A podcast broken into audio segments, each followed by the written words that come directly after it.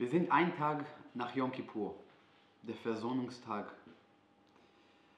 Und wir wissen, wir bereit schon für die Mitzvot, für die neue Mitzvot, die wir in dieses Jahr erfüllen werden. Kurz nach Yom Kippur kommt ein sehr, sehr besonderes Feiertag, Sukkot. Und am Sukkot wissen wir, es gibt zwei Haupt, zwei zentrale Mitzvot, die jeder kennt. Auf einer Seite ist der Sukkah, der Sukkah, diese Laubhütte, die wir während diese sieben oder acht Tage sitzen werden, essen werden. Und das erinnert uns an den Auszug aus Ägypten, als die Juden auf dem Weg nach Israel waren und Gott hat die einfach um Schatten gekümmert, damit, äh, äh die, damit die werden äh, von Regen nicht, äh, nicht nass werden und von der Sonne nicht, also damit, damit, damit die besser leben haben werden. Und das ist eine besondere Sache, weil normalerweise alle unsere Feiertage es nach irgendwelchen Ereignissen, die unsere Leben gerettet hat. Purim, Chanukka, Pessach, solche Feiertage, die Gott durch ein Wunder hat unsere Leben gerettet. Sukkot ist aber sehr, sehr besonders, weil am Sukkot sehen wir, dass Gott wollte unsere, die Qualität unserer Leben einfach zu verbessern. Und deswegen Sukkot zeigt mehr als jeder andere Feiertag, dass Gott ist unser Vater. Und er kümmert sich über jede kleine Einzelheiten mit unseres Lebens. Der andere Mitzvah, die wir am Sukkot haben, ist die vier Arten. Wir wissen, dass die vier Arten, wir werden es nehmen und schon am ersten Tag Sukkot, wir werden es beim Tfilah nehmen und schütteln und einen eine, eine, eine Segenspruch sagen. Dieses Jahr allerdings werden, werden wir erst die vier Arten am zweiten Tag nehmen, weil der erste Tag ist Shabbat. Auf jeden Fall, viele, viele Kommentare reden und sprechen über diese, diese Mitzvah. Die Mitzvah von Sukkah ist leicht zu verstehen, ist einfach zu verstehen. Wir erinnern uns an die Zeiten, als die Juden aus Ägypten gegangen sind, Richtung Israels. Und Gott hat für, die, für solche Zelte, für solche Laubhütte sich gekümmert, damit die Schatten von Regen und Sonne haben. Aber die vier Arten, ist, was, für, was für eine botanische Mitzvah, botanisches äh, Gebot, was hat es mit diesem Mitzvah, mit diesem Feiertag zu tun? Noch eine sehr, sehr aufregende Sache ist, dass bei diesen vier Arten sehen wir etwas, was, was sehr, sehr besonders ist. Die vier Arten finden wir zuerst in der Tora, in einer Pasuk. Aber bei der Pasuk steht nicht genau die Sorten, steht nicht Etrog, steht nicht Hadas, Myrte, Etrog, Zitrusfrucht steht auch nicht Lulav, Palm. Und steht auch nicht Arava. Also der Arava steht doch, aber Arve nachher steht. Und trotzdem finden wir im Traktat Sukkah große Debatte, Diskussionen, was meinte, was meinte Gott eigentlich mit diesen Worten. Zum Beispiel über die Lulav, wir finden, da steht Kapot Marim. Die beiden Wörter kaputt marin bedeutet Dattelpalme. Das bedeutet, dass eine Lulav darf nicht irgendwelche Lulav sein von Palmen, sondern es muss ein Baum, die, der auch Datteln hat. Und wenn dieser Baum keine Datteln hat, oder er hätte schon vorher Datteln und hat nicht mehr, Lula, der Lulav wird nicht kascher sein. Es wird nicht koscher sein. Es muss auch bei der Lulav, dass die mittleren Blätter, diese Blätter, werden gebunden sein. Was steht kaputt? Dann haben wir der zweite Art, ist Adas, Myrte. Da steht Anaf Etz Avot, also dicker Ast. Und davon lernen wir, dass es darf nicht irgendwelche Myrte sein, sondern es, mu es muss ein Myrte sein mit drei Blättern, die auf die gleiche Höhe wachsen. Bedeutet, dass wir tun, also wir geben viel Mühe und Kraft, um diese ganz genau besondere Art zu finden. Etrog steht, dass es eine Frucht ist, Opri Etz Adar, und davon lernen unsere Chachamim, unsere Weisen, dass es, dass es muss eine, eine Frucht, der auf dem Baum wachsen kann, im Laufe des ganzen Jahres. Und es gibt sehr, sehr wenig Sorten, der, die auf dem, auf dem Baum bleiben können während des ganzen Jahres. Der Trog aber ist einer davon. Der Trog kann auf dem Baum bleiben, ein Jahr, zwei Jahre durch und kein Problem. Und das, deswegen nehmen wir der Ertrag. Der vierte Art, die vierte Art von den vier Arten ist Arava, Weide. Und Weide steht auch ganz genau, was ist das genau? Steht, dass es, es soll Arvei Nachal, also Weiden, die auf einem Binnenfluss, also auf einem Fluss, Wasserfluss wachsen. Trotzdem steht in unserer Talmud, dass diese Definition von Wasserfluss ist nicht erforderlich. Also das bedeutet, dass wir können auch irgendwelche Weide nehmen und es wird koscher sein. Und deswegen sehen wir es auch hier. Wir haben nur drei Sorten, drei Arten hier. Der vierte kann ich überall in Hamburg finden. Das wäre überhaupt kein Problem sein. Es muss nicht aus Israel verschickt werden. Das kann ich irgendwo auf die Straße auch finden. Obwohl das in der Tora steht ganz genau, dass Arvei Nachal ist eine Weide, der auf dem Wasserfluss wächst. Und kommt die Frage, wir geben so viel Mühe und Kraft, damit alle Einzelheiten, mit die kleinste Detail, mit die, vier, äh, mit die, mit die, drei, die drei Sorten Etrog, Adas und Lulav, werden auch getroffen. Das die, die werden die genau die perfekte Art für unsere vier Arten. Der vierte Art aber, Arava, Weide, ist uns egal. Wir sagen, irgendwelche äh, Weide spielt keine Rolle genau welche. Und wir gehen nicht viel Mühe, um, um, um das zu, uh, zu finden. Und wir werden auch niemals Leute, also auf, auf, in, in, Jerusalem oder in, in vielen Städten in, in, der Welt, es gibt vier Artenmarkt. Und was da, was, was da gibt, Leute stehen und gucken ganz genau, ob es richtig, ob es gerade ist, ob die alle Blätter in der Myrte ganz genau sind, ob der Ertrag ganz rein und sauber ist. Bei der Arava, bei der Weide finden wir es nicht. Und jetzt kommt die Frage, warum? Was ist so besonders mit, mit der Weide, mit der Arava, dass wir geben keine Mühe, um das zu finden? Ob, ob, ob, damit alle Einzelheiten werden auch gefunden. Der Lubavitcher Rebbe erklärt, dass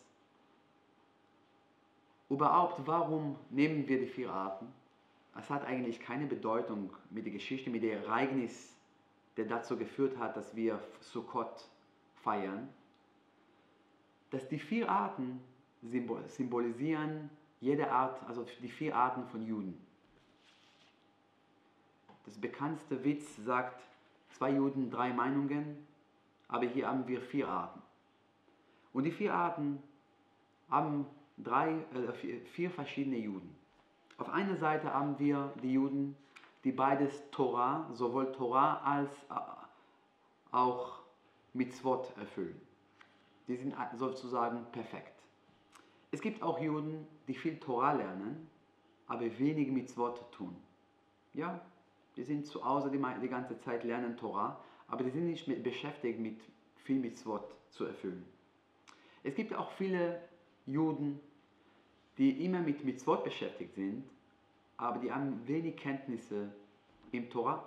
Die, die, die wissen nicht, also die, die, die können gar nicht keine Torah lernen. Manche davon können auch kein Hebräisch lesen.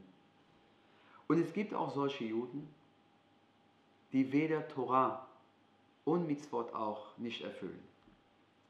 Und das symbolisiert die vier Arten. Jeder von den vier Arten hat eine ganz einzig, einzigartiges Eigenschaften. Zum Beispiel der Ertrag hat beides, Geschmack und Geruch. Geschmack und Geruch bedeutet, es symbolisiert die Juden, die sowohl Torah auch mit Wort haben. Die Adassim, die Myrte, ähm, es haben nur Geruch, es gibt keine Frucht, die haben nur Geruch und die symbolisieren die Menschen, die nur mit Wort tun und keine Torah lernen. Der Lulav, der überhaupt keinen Geruch hat, aber die Datteln, die schmecken ganz gut. Und das symbolisiert die Juden, die Torah lernen, aber wenig mit Wort tun. Und die Arava, die Weide, hat überhaupt keinen Geruch und keinen Geschmack. Und das symbolisiert die Juden, die keine Torah und keine Mitzvot erfüllen. Wenn wir jemand anders lieben oder mögen, was mögen wir genau? Der Mensch selbst oder seine Eigenschaften? Seine erfolgreich? Der erfolgreich im Business oder wir mögen, wie er kocht oder wie, es, wie, wie er aussieht oder seine Eigenschaften, ob er gutes Herz hat und so weiter und so fort. Und diese Vorteile von der Mensch, die Eigenschaften von der Mensch, das lieben wir und nicht der Mensch selbst. Wenn wir aber einer in einer Familie haben, ein Sohn, Vater, da spielt überhaupt keine Rolle, welche Eigenschaften er hat. Wir mögen ihn, weil er unser Sohn ist unsere Tochter ist, unser Bruder, unsere, unsere Schwester. Da spielt überhaupt keine Rolle, welche Eigenschaften er hat, sondern nur die Hauptsache, dass der in, mein, äh, äh, in meine Familie ist. Und das genau ist die, das Unterschied. Bei allen drei Arten geben wir viel Mühe und Kraft, weil wir suchen die genau diese Eigenschaften, Torah oder Mitzvot, und deswegen suchen wir, dass wir werden alle Bräuche und alle Regeln, die mit dieser Mitzvah, mit dieser Eigenschaft verbunden ist, genau das zu finden. Wir suchen, wenn wir schon suchen jemanden, der Torah und Mitzvot hat, wir möchten, dass, wir möchten, dass es perfekt wird. Dass er wird wirklich die ganze Torah und alle Mitzvot auch erfüllen. Und deswegen suchen wir eine ganz saubere und reine und schöne Ertrag. Genauso auch bei Lulav und Adassim. Genau das suchen wir. Bei Arava, da mögen wir, da können wir keine Eigenschaften mögen, sondern wir haben die Arava nur, weil es Arava ist. Und deswegen spielt überhaupt keine Rolle, welche Eigenschaften oder welche, äh, äh, welche Arava es wird.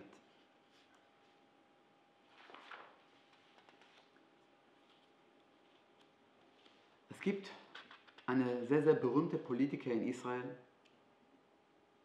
der heißt Naftali Bennett.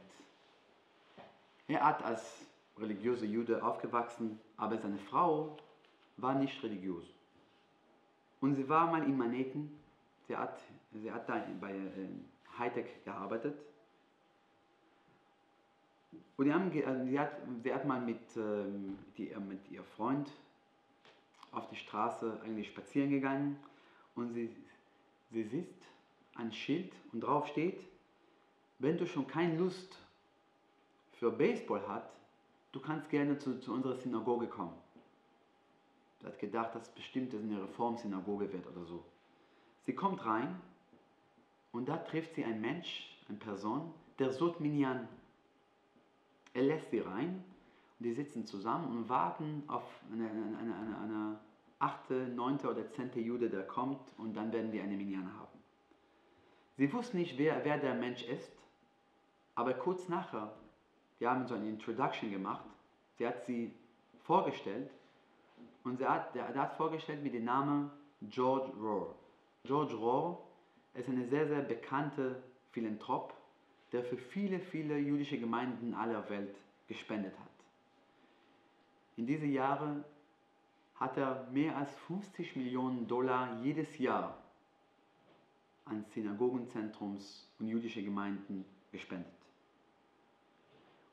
Und es war für ihn aber nicht genug. Er suchte immer die einfachen Juden, die einfach auf die Straße gehen, um eine Minyan, um eine Mitzvah zu tun. Und er war mal bei der Lubavitcher Rebbe und er hat ihm erzählt über seine Initiative.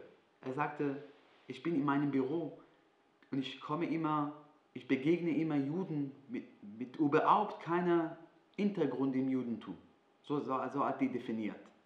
Und er hat, hat er sofort gebrochen und gesagt, Moment, Juden ohne Hintergrund, das kann nicht sein.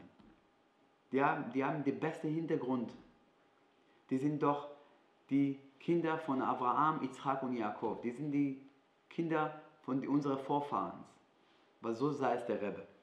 Weil es gibt überhaupt keine Autoritäten, keine, keine ähm, Unterschiede zwischen Juden. Und nur zusammen sind wir, also haben wir was. Und deswegen, wenn wir die drei Arten haben, mit, mit solchen tollen Eigenschaften, aber fehlt uns die vierte, dann haben wir überhaupt keine, haben wir die Mitzvah gar nicht erfüllt. Ich habe gehört, dass heutzutage, das kann einfach äh, auch besser zu sehen, weil heutzutage mit den Corona-Symptomen, viele Menschen, die merken überhaupt keinen Geschmack und keinen Geruch, nicht nur bei der, bei der Arava, bei der, bei der Weide, sondern bei allen vier Arten. Und jetzt aber kennen wir eine Meinung von der Taz. Der Taz war Rabbiner David Segal. Er hat aber ein Buch geschrieben mit dem Namen Turei Zaav und in der Abkürzung von Turei Zaav liest man Taz. Und das findet man bei jedem Shulchan Aruch. Und er hat geschrieben, dass nicht nur, dass wir suchen nicht eine, eine Weide, der, die auf Wasserfluss gewachsen hat, sondern es gibt sogar einen Vorteil mit, äh, bei der Arava, der woanders aufgewachsen hat. Und das müssen wir auch mal verstehen. Warum? Steht in der Torah Arvei Nachal, dass der Arava der Weide muss auf Wasser gewachsen. Und er schreibt, der, der Taz, eine der größten Autoritäten in alle Generationen, er schreibt, dass es gibt sogar einen Vorteil, wenn diese Mitzvah wird mit einer Arava, mit einer Weide, die nicht am Wasser wächst, sondern woanders. Und er erklärt es ganz schön. Und er sagt, vorgestern, also gestern war Yom Kippur, vorgestern standen wir in der Synagoge, überall in der Welt, mit kleinen Gruppen, mit kleinen Minyanim, auf die Straße, und wir haben diese wichtigste, die heiligste Gebet im, im, im Jahr, im jüdischen Jahr gesprochen. Kol Bevor wir aber mit dieser wichtigsten Mitzvah, mit diesem wichtigsten Gebet anfangen, sagen wir einen Satz dreimal. Sagen wir, על דעת המקום ועל דעת הקהל אנו מתירים להתפלל עם העבריינים. Im Namen Gottes, sagt es, und wir sind alle hier auch einverstanden, dass wir dürfen auch beten mit den bösen Menschen, mit den Menschen, die Avariani, mit den Menschen, die nicht mit Swat haben. Und kommt die Frage, klar verstehen wir, Yom Kippur sind wir alle gleich, wir wollen alles, alle, alles vergessen und wir lassen auch Juden, die überhaupt keinen Hintergrund sozusagen haben, rein. Und wir beten auch zusammen. Warum aber erwähne es ganz laut? Warum sollen wir es so groß thematisieren, dass die Menschen mit uns hier sind. Aber die Erklärung ist, dass genau die Menschen, genau die Menschen die sind ganz, ganz wichtig für uns. Und warum? Um diese Frage zu, zu beantworten, möchte ich eine kurze Gesch Geschichte erzählen. Mit Shem Tov. Hasidim erzählen, dass es gab mal, es gab mal eine, eine, Fra eine Frau in dem, im Mejibush, wo der Baal Shem Tov als Rabbiner tätig war. Und sie war sehr, sehr schwer krank. Und er hat alles versucht, um sie zu heilen, um, damit es für sie besser wird. Hat aber nicht geschafft. Stundenlang, tagelang, wochenlang hat er aber nicht geschafft. Und er sitzt manchmal bei ihm zu Hause und lernt Torah. Und die Kinder von dieser Frau kommen und beten und weinen. Unsere Mutter wird bald sterben. Sie liegt im Bett und es ist so, also die, die Situation ist so schlimm geworden. Was tut er? Er schließt seine Teilim,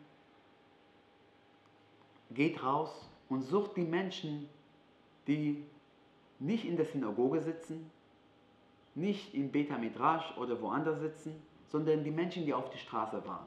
Die Menschen, die nie in der Synagoge überhaupt waren. Und sagt die, könnt ihr bitte mir eine Gefallen tun? Lass uns bitte zusammensitzen und Tehilim sagen.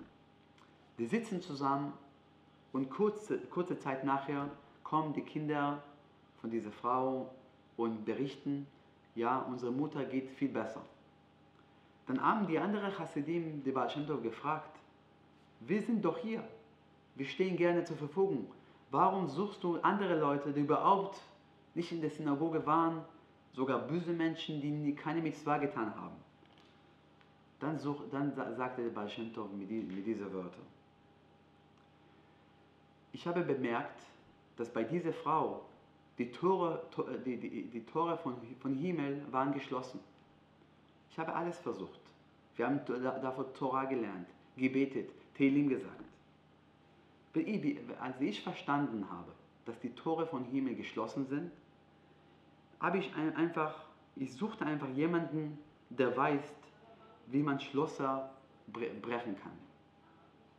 Und ich gehe auf die Straße und ich suche die Menschen, die auch Schlösser brechen können.